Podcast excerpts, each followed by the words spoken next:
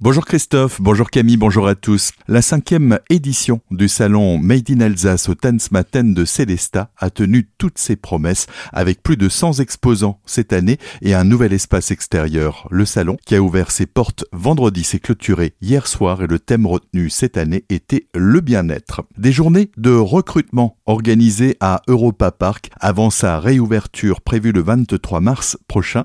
Le parc d'attractions allemand est à la recherche de personnel les candidats ont rendez-vous dès aujourd'hui et jusqu'à mercredi de 9h à 18h à l'hôtel El Andaluz d'Europa Park Resort. Les précisions de Séverine Delaunay, directrice marketing et communication France, au micro de Solène Martin. Nous recherchons du personnel pour différents domaines euh, d'activité. Donc, c'est des attractions d'Europa Park, mais également l'univers aquatique euh, Rolantica, euh, des vendeurs, ou alors dans la restauration, des serveurs, des cuisiniers, des plongeurs, dans l'hôtellerie, des réceptions euh, des maîtres nageurs également pour l'Antica, ou alors effectivement dans le domaine euh, plutôt dans l'administration, la logistique, la technique. Vraiment tout type de métier que nous proposons. Je vous conseille d'aller euh, consulter notre site internet jobs.europapark.de. Là se trouvent toutes les offres pouvez même prendre rendez-vous ou alors venir spontanément ou alors vous adresser si vous êtes demandeur d'emploi à France Travail, à Célesta qui gère également des recrutements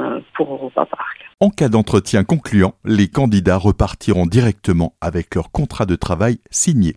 En ce début de mois de février, une nouvelle opération est menée par les vitrines de Célesta. Dès aujourd'hui, les habitants de la cité humaniste pourront retrouver dans leur boîte aux lettres des chéquiers promo.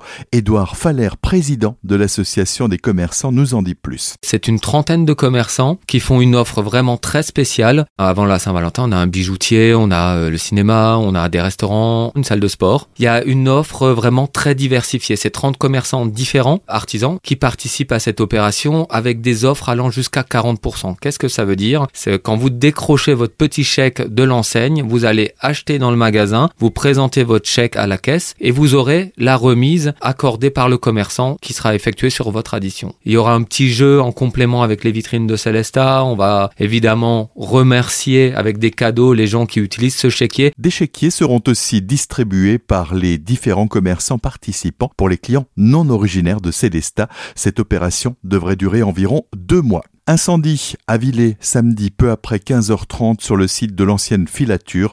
C'est un feu de détritus qui pourrait bien être à l'origine de ce sinistre. Le feu s'est propagé à la toiture. Au total, 17 pompiers de Villers et Célestat sont intervenus sur place. Une enquête a été ouverte par la communauté de brigade de Célestat présente sur les lieux pour déterminer l'origine de l'incendie. La piste criminelle est privilégiée sur ce site régulièrement squatté pour lequel un projet de réhabilitation est envisagée. Autre incendie à Orbay, le feu s'est déclaré à l'arrière d'une maison d'habitation samedi peu après 17h30 dans la rue de la Libération. Mais bonne nouvelle, les pompiers passaient à proximité et 10 minutes ont suffi pour éteindre le feu.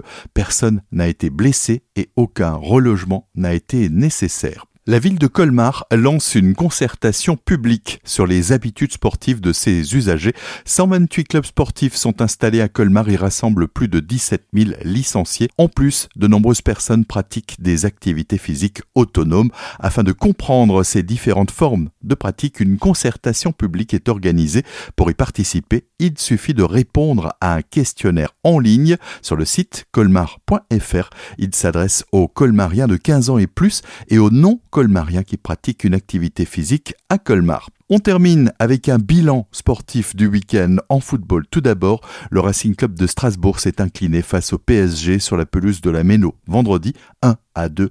Même si le match se termine par un échec, les joueurs ont fait preuve d'un beau progrès dans le jeu, laissant entrevoir un avenir serein pour les Bleus. Handball à présent avec le SAHB qui s'est imposé samedi au CSI de Célestat face à Frontignan à l'occasion de la reprise du championnat avec le score de 26 à 25. Les Violets décrochent la deuxième place de la D2.